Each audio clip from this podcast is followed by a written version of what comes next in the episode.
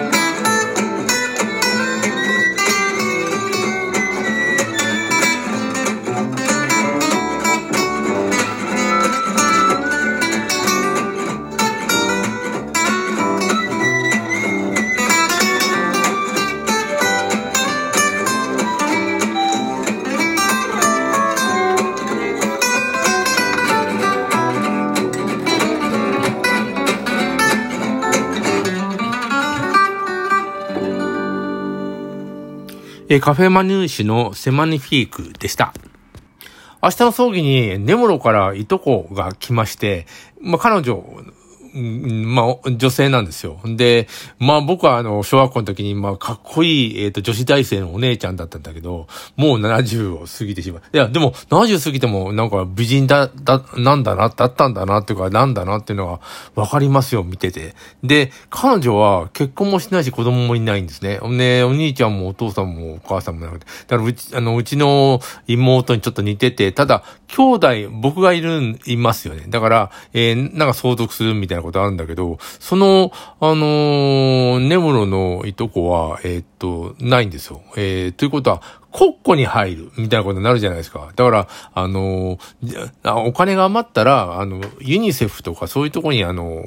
えっと、寄付しますっていう遺言書を書いてるんですね。で、えー、司法書士に書いてもらって、まあ、司法書士が、あじゃあ私はあと全部やりますから、財産の8%は、あの、ください。8、えっとね、司法書士ってさ、書類書いて、その、数万円、まあ、数万円の報酬をもらってみたいなことじゃないですか。8%もらうって変じゃない？うちのいとこも、なんていうの、2%ぐらいだったらまあいいかなと思ってたらしいんだけど、8%ってどっから出てきたんだろうみたいな、まあ10%とかね。しかも、なんていうの、その財産を、えっ、ー、と、余った財産をね、ユニセフに、その彼、彼だと思うね。その人が振り込むかどうかも誰もわからないじゃない。で、そのままあの自分のものにしても、もう、な文句言う人は誰もいない。っていうことで、えー、昨日その話を聞いたんですけど、えー、もしかしたら私騙されてるんじゃないか、みたいなことを言ってて、でも僕の財産でも何でもないし、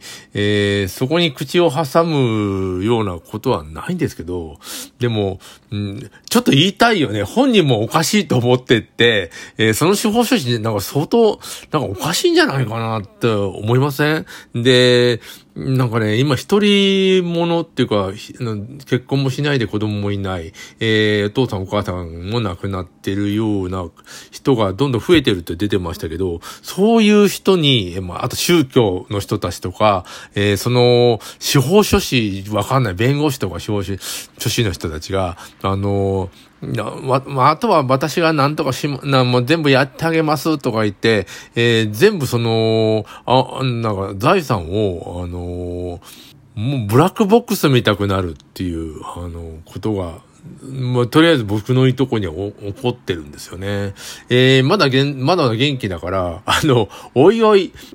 なんていうかな、ユニセフにだ、あの、なんていうか、寄付するんだったら、少なくとも、その弁護士はやめようよとか思うし、えっ、ー、と、そのユニセフじゃなくても、その、えっ、ー、と、困った人たちの団体、えー、があるじゃないですか。そこの、えー、仲間の弁護士に頼むとか、なんか、方法がありそうなんですよね。で、どう考考えてもその人うさんくさいんで、なんでその人だと思うんだろう？なんか、根室の知り合いでも友達でも何でもなくて、えっ、と、連絡をして、探したら、えー、その人に当たって、えー、話してるうちにそういうことになったって言うんですよ。もう公正証書に書いて。いやー、なんかあのー、弱ったところに、ね、宗教の人たちも寄ってくるし、なんかその、どう思います？僕本当にね、その司法書士言ってることで、なんだろう、あの、おかしなことを言ってると思うんですよね。書類書くだけじゃんと思って。で、あの、その人は、ほん、繰り返すけども、その人が本当に、えー、あの、寄付をしてくれるのかっていうのは、本当にブラックボックスになっちゃう。うん。なんかいい方法はないのかな？えっ、ー、と、さっき言ったようにまだまだ元気なんで、えっ、ー、と、おいおい、あのその司法書士やめた方がいいよって、え、もうものすごく言いたいんだけど、なんか、だから僕がしますっていうのも変じゃないですか。これ、ど、どういう風にしましょう？あのな、んていうの、資産が何もない人だったら、司法書士も言わないんだけど、あ割とあの、と、んで兵で、えー、っていう、なんか、なんの？あの、根室に行って、大土地所有者なんですね。